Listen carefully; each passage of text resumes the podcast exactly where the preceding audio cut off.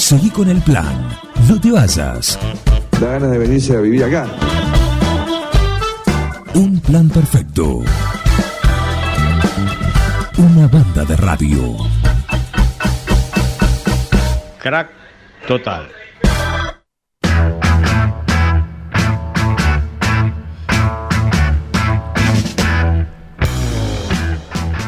Y lo tenemos a Pablo Mascheroni también, columnista de viernes, acá en un plan perfecto para seguir este recorrido, este viaje por los sonidos y los protagonistas de- del rock progresivo de todos los tiempos. Bienvenido, Mascheroni. ¿qué ¿Cómo tal? va? Buen día. El placer de nuevo estar acá después de, de un feriado. Hacía rato que no te veía, Miguel. Hacía como dos viernes me fallaste. Me tomé. Te lo digo día- al aire. Sí. Sí, sí, el día cachecho. No, Se perdió el, el, el esencial. Te perdiste el esencial. Sí, Sí. lo lamento mucho. ¿eh? Pero bueno. Eh, ya lo habrás escuchado. Hicimos uno de King Crimson. ¿Sí? Un esencial en serio. Un esencial, en serio. Así que bueno. ¿Y el la de hoy corte es del rey esencial? carmesí. Lo de hoy, lo de hoy, ¿cómo? En la corte del rey carmesí. Exactamente. Muy ¿Viste? bien. 1969. Lo, lo sospechaba. 1969. Bueno, hoy vamos a arrancar por esos, por ese año, ¿eh? Porque te, te había comentado que tenía ganas de hacer la historia de una de las bandas más importantes, más influyentes, para muchos la mejor. Eso es a gusto de cada quien. Eh, y vamos a hacer durante todo el mes de abril, eh, lo vamos a dividir posiblemente en tres capítulos, la historia de nada más y nada menos que Génesis. ¿Sí? ¿Quién no conoce a Génesis? Génesis, Génesis. ¿Quién no conoce alguna versión de Génesis? Alguna versión. Una sí, versión algo, algo. de. ¿A la de antes o Pero, la de después? Claro, la de antes o la de después. Y siempre está, que era lo mejor, lo de antes o lo de después. Es una discusión como el fútbol. El fútbol porque- era el de antes. Claro, porque. Génesis era el de antes. Exactamente, el fútbol era el de antes, viste, bueno. eh, eh, que el Diego, que Messi, bueno. Ahora son todos atletas. Ahora son todos atletas, exactamente. ¿Cómo sabés disfrutar? Que Está mucho con sabor a viaje. Sabor a cosas. Se ve que los lunes en amanecer de cosas te. Eh, pero bueno, la historia, de- porque nos, nos- nos pasa por ella que muchos se creen que la historia de Genesis fue en- a partir de Phil Collins de los 80 y, y bueno, no- nada, nada, nada que ver con eso. La historia de Genesis se remonta a los años 1967. ¿sí? Así que vamos a, vamos a dividirlo en tres capítulos y lo que vamos a hacer hoy es llegar, llegar hasta eh, el año 77, que es donde Steve Hack de- deja la banda, así que vamos a ir un poquito viajando por esos Ahí, años. Eh, y bueno, arrancamos a ver, Génesis. La historia de Génesis está en, el, en 1965, eh, en una misma escuela, fíjate este dato, en, una, en el mismo colegio, pero en cursos separados, estaban los cinco miembros que después formaron Génesis. Es como Todos. decir, vos vas a la escuela técnica, yo estoy en cuarto tercera y vos estás en cuarto sexta. ¿Sí? Peter Gabriel, ¿sí? Chris Stewart, que fue el primer eh, baterista de la banda, y Tony Banks estaban en un curso, y Mike Rutherford y Anthony Phillips, primer guitarrista, eh, en otro curso, ¿sí? Y tenían bandas separadas. Durante el transcurso del año 65, siendo muy jóvenes, hasta el 67 que se unieron, tenían bandas separadas. En el año 67, eh, como es, se juntaron ¿sí? dentro del mismo colegio y formaron lo que se llamó Génesis. ¿sí?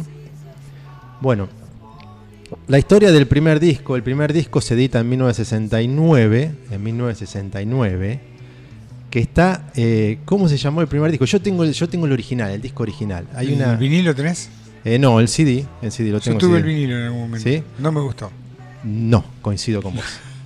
Muy bien. Era, otra cosa. Era otra cosa, porque Muy experimental. Claro, muy. Y temas cortitos, viste, más. eh, eh, From Genesis to Revelation se llamaba el disco. ¿Sí? Y que hubo, hubo una. Una, una historia también. El, el disco se, edi- se editó en el año. O sea, salió a la venta en el año 1969. eh, con Jonathan King de productor. Y en donde él reconoce después que, que, que, que le erra con el nombre. Porque en la, vos ibas a, la- a las disqueras de ese momento A las bateas. a las bateas y el disco estaba puesto en la parte religiosa, porque por el nombre, ¿no? Porque tenía algo que ver con la Biblia, además, eh, bueno, no estoy mucho en ese mundo, pero Justamente Pero- el título del disco también, claro, de es- Génesis a la Revelación, hace referencia a la eh, Biblia. hace referencia a la Biblia. Entonces, Eh, entonces él se decía, no le, le, le erré en el nombre porque pasaba eso. Eh, es más, eh, hasta el año, cuando se cumplió el año, la, la- la estadística que tenían que del primer disco al año, al cumplirse el año, habían vendido de copias, tenían ¿sí? 650 copias vendidas. ¿sí? Eso, Nada. fue nada. Después, obviamente, hoy en día, porque todo el mundo quería tener el primer disco de Genesis con la reedición y demás, obviamente fue un disco muy vendido, ¿no? El tiempo lo hizo. El tiempo lo hizo. Tenía un puñal en la tapa, me acuerdo. Sí, Un cuchillo. Ah, hay muchas eh, eh, ediciones y le han cambiado. Sí, es así como decís vos, pero hay. El que- eh, que tengo yo tiene unas variaciones. Eh, han ido, sí, ah, inclusive le han, según el, el- el- en dónde fue editado, hasta le han cambiado el nombre. ¿sí? Tiene distintos nombres en distintos países. Para coleccionistas. Exactamente, viste que hay gente que quiere comprar, tener todos. Quiere tener el por favor yo de Argentina. Eh, sí. Bueno, como decías bien, Miguel, por ahí el disco, el primer disco no tiene nada que ver con lo demás. Nada que ver. Y esto, bueno, fue en 1970 editan Tres Paz. Que ahí sí, ahí sí, se ve. Ah, no, ese es el del cuchillo. Tres pases es el del eh, cuchillo. Es el de cuchillo, Perdón. sí. El Mala otro mía. es otra tapa que no la tengo, no la recuerdo. Justo no lo traje hoy porque traje acá una serie de discos esenciales de Genesis, pero no está ese. Eh, Tres Pases es el de cuchillo, ¿sí? Que es el segundo disco de, de Genesis, en donde ahí sí se ve para dónde apuntaban y sí se nota que ya entraban en el mundo del rock sinfónico progresivo de esa época ¿La misma formación? La misma formación con cambio de baterista. Le- le- ahora, ahora vamos a ir un poco porque hasta que entró Phil Collins, que es en el disco siguiente, Ajá. estaban complicados con el baterista. ¿Sí? Estaban complicados. Es más, en el primer disco hay tres temas que graba un baterista, otro tema. Pero bueno, en Tres Paz lo graba John Silver, que también deja la banda. Se ve que había un. eh, no, bueno, no le caían bien los bateristas que habían probado. Y en el año 71, y acá sí, permiso, agarro, sale esta Sí. maravilla que es Nursery Crime. ¿Sí? En el año 71. Que acá sí está con lo que se llamó la banda completa, la histórica, formada por Peter Gabriel, ¿sí? Steve Hackett, Phil Collins en la batería. Tony Banks y Mike Rutherford en el bajo. ¿sí? Esa es la, la agrupación de Genesis clásica a partir de Nursery Crime, que es del año 71. ¿sí? Un disco totalmente también esencial. Los discos del 71 de Genesis, para mi gusto, hasta el último que se fue Steve Hackett, son todos maravillosos, que son los que están acá, los cuatro que traje personalmente. Eh, Nursery Crime, por ahí me te acordás, tenía una canción que para mí es de las mejores de ellos y las mejores de rock sinfónico, que es The Musical Box. Una ¿Sí? suite. Una suite- y temazo. Temazo de unos 10 minutos, ¿sí? Bueno, en el año 72 editan Foxtrot. Perdón, antes que nos vayamos de, de Nursery Crime, hay una canción que canta solamente Phil Collins. Sí, Es una de las primeras intervenciones vocales. Hacía Sí. segundas voces. hacía segundas voces, pero ahí ya sí. Para amigos ausentes creo que se llama. For Sí, For. Muy bien, Miguel. Detalle.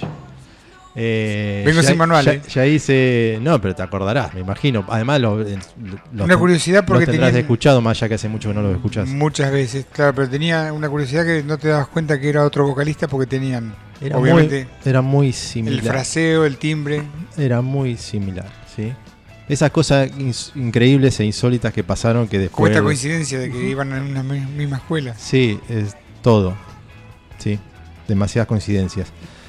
En el 72 se editó Foxtrot, que tenía también otro gran disco de Genesis, que tenía la particularidad de que tenía eh, de ser el primer disco con un dis- con un tema que fue uno de los clásicos Super Ready, que duraba unos 23-24 minutos. Una Sí. cara completa.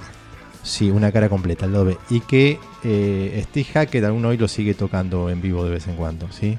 Ellos creo que no, no lo han tocado en vivo, pero Hackett sí, es con su banda solista. ¿ah?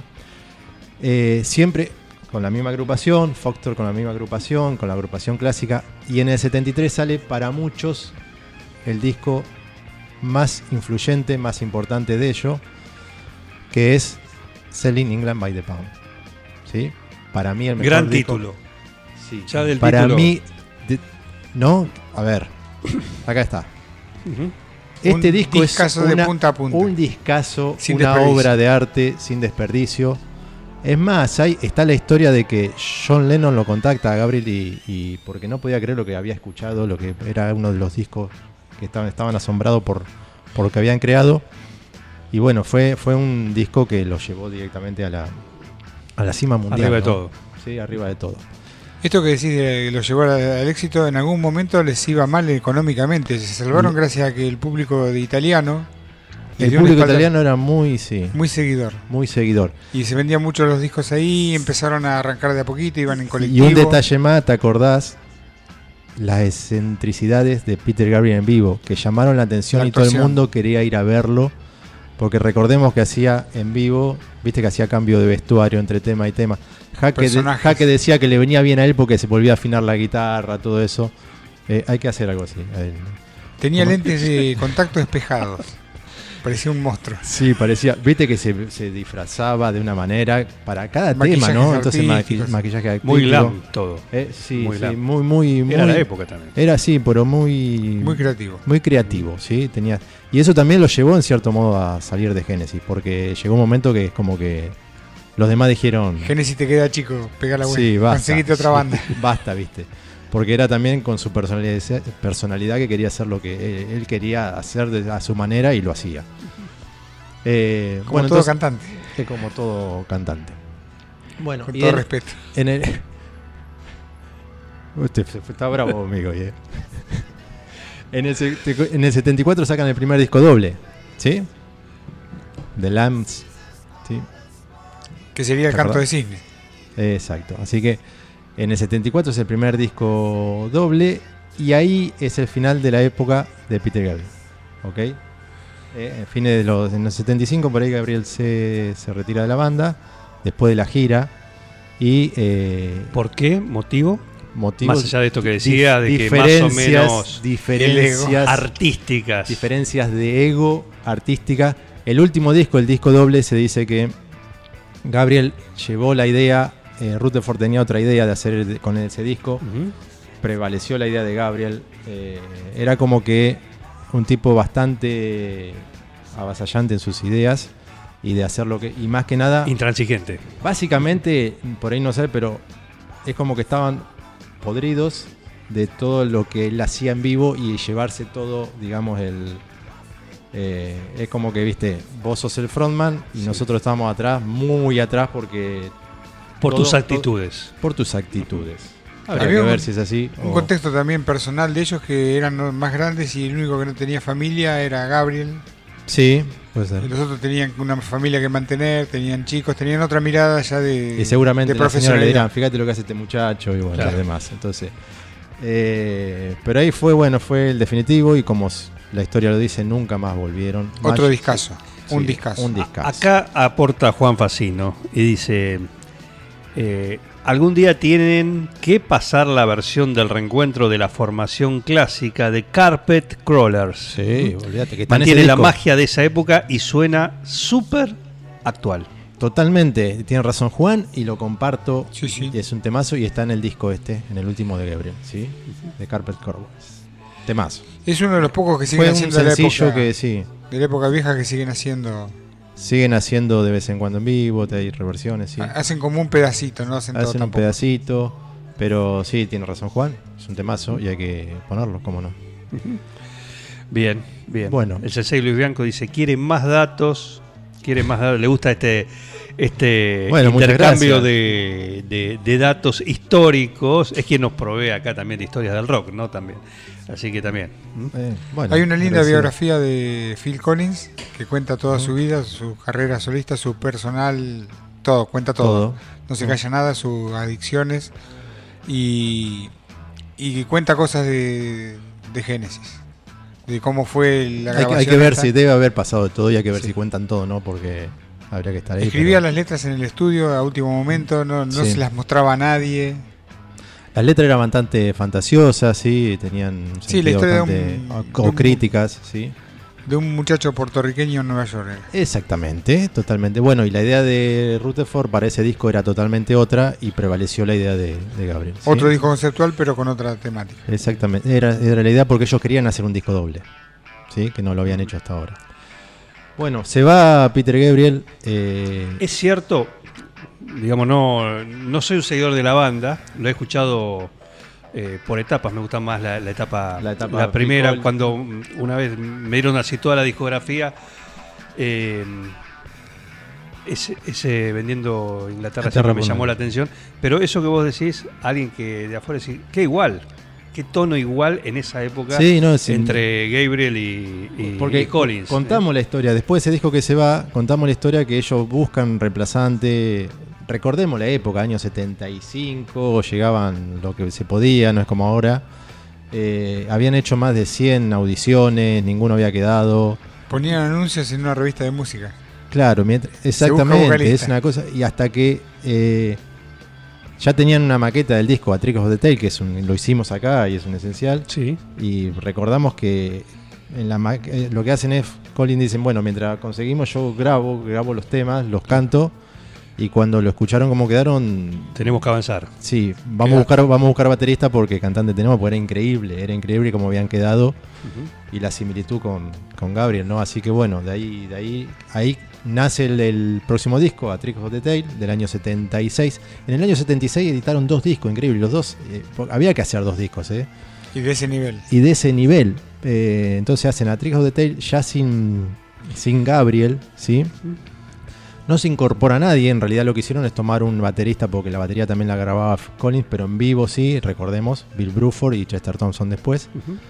Eh, y, y ese mismo año hacen Win and Bantering, que es este disco que para mí, no sé si no es el mejor, me encanta. A la tapa. Muy melancólico.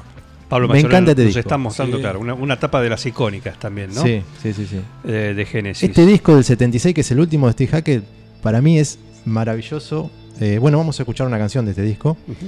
Y lo, lo tengo, viste, estoy entre Selling England by the Pound y este como el mejor. Viste, depende el día y el horario, te puedo decir uno u otro. ¿De esa época o de no, la- para mí de esto, la estos son discografía de Génesis claro, en de la discografía completa? de Génesis completa, que después vamos a seguir con las demás. Para mí estos discos que estamos eh, comentando ahora son los mejores lejos, pero lejos. ¿Por qué se va a Hackett? Hackett se va por, mirá, lo que se comenta, diferencias musicales, y él tenía una idea muy firme de hacer una carrera solista. Entonces necesitaba el tiempo para hacerlo, lo cumplió, hizo una carrera solista maravillosa, nunca más se integró a ningún grupo. Steve Hackett fue solista siempre. eh, y no mucho más que eso. Después si había problemas económicos, no, no tengo referencia. Salvo en GTR. Eh, salvo, tenés razón, el GTR se hizo como un grupo ahí que duró poquito. Pero sí, ahí, ahí intervino como, como, digamos, en un grupo. ¿Sí? Pero, pero bueno, tiene una extensa carrera solista. Lo, hemos tenido la suerte de verlo con, con, con Miguel en vivo. Pero bueno, se, Hackett se va y tanto Peter Gabriel como Steve Hackett, una vez que se fueron, no volvieron No a la volvieron, banda. Y después, vamos a hacer el corte acá. Después Sí. quedó el famoso. Y después fueron tres. ¿Sí? Porque seguimos reco-. Seguimos recordando que se fueron yendo, pero no se agregaron, no hubo reemplazos. ¿Eh? Eh, Nos arreglamos con lo que tenemos. Nos arreglamos con lo que tenemos, repartimos entre nosotros tres mejor. Claro. Algo así, ¿no? También. Eh, porque, bueno, después lo vamos a contar la semana que viene para no Bien. hacerlo tan extenso, porque Mike Rutherford era bajista y guitarrista, entonces que podía grabar las dos, las dos partes. Así que bueno, esta por ahí es la historia del Génesis, de la particularmente la que más me gusta, el Génesis de los 70. Y la semana que viene entraremos más en los 80, 80, ¿sí? Para darle, darle continuidad y seguimos con la historia de esta maravillosa. ¿Y con qué banda. cerramos? La columna Va- de, vamos que a, vamos, a, vamos a cerrar con el tema, el último tema de Win and Battering del año 76, ¿sí? Afterglow, que fue un tema muy conocido, famoso eh, para la época. Un hermoso tema que cierra ese disco, así que vamos con eso. Bien. Pablo Mascheroni, otra masterclass del mundo de la música progresiva acá, en este especial también, un mes de especiales. Están los esenciales en esta columna. A partir de ahora están los especiales también, eh, con Génesis, en este caso, primera etapa. Gracias.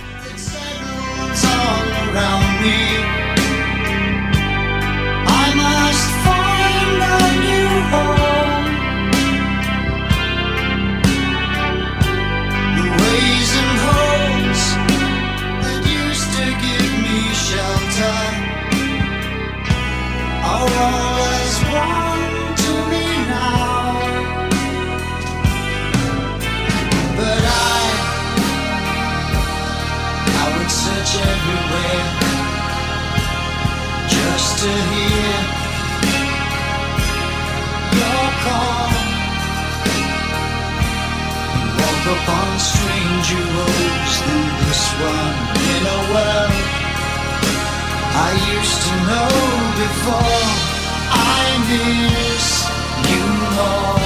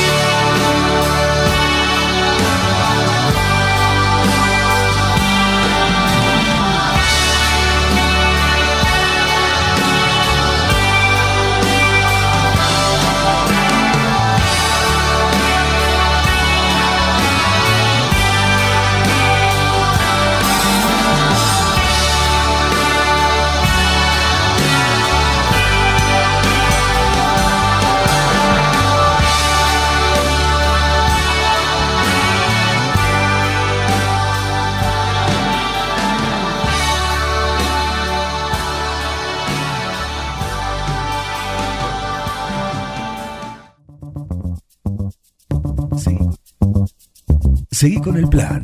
No te vayas. Para muchos es un gran divertimento. No, bad information. Mami.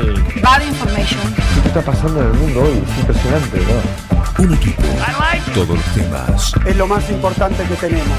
Un plan perfecto. Es un escándalo. Una banda de radio.